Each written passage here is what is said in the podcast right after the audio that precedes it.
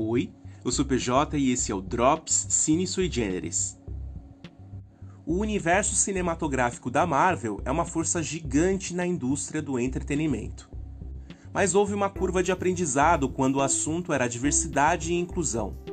Alguns passos importantes foram feitos para personagens LGBT colocarem a cara no sol no universo. Com Loki recentemente revelado bissexual e Eternos recebendo o primeiro grande casal do mesmo sexo no universo compartilhado, os fãs estão definitivamente ansiosos para ver mais histórias LGBT contadas. Loki já está disponível no Disney Plus primeiro acervo de cinema trans brasileiro é criado em Pernambuco. É, apesar das dificuldades de investimento e divulgação, o cinema feito por pessoas trans existe em quantidade maior do que muita gente imagina.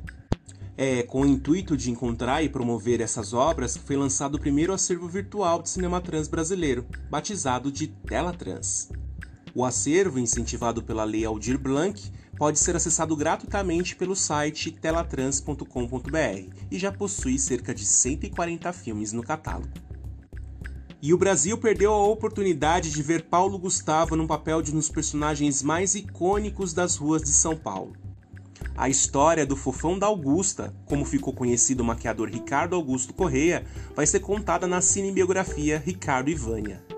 O desejo de Paulo Gustavo de interpretar a personagem foi divulgada no podcast Está Acontecendo. Por conta da pandemia de Covid-19, não há previsão para o início da pré-produção do filme.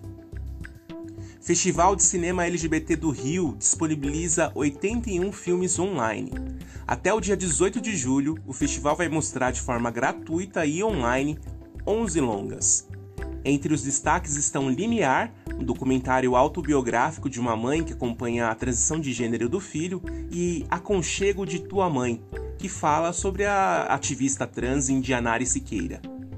A programação completa você acompanha no nosso Insta, arroba Generis, e no site do evento, riofgfc.com.br.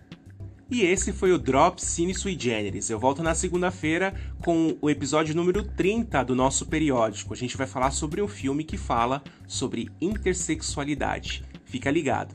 Um grande beijo para você, bom final de semana, aproveite os filmes e até segunda-feira.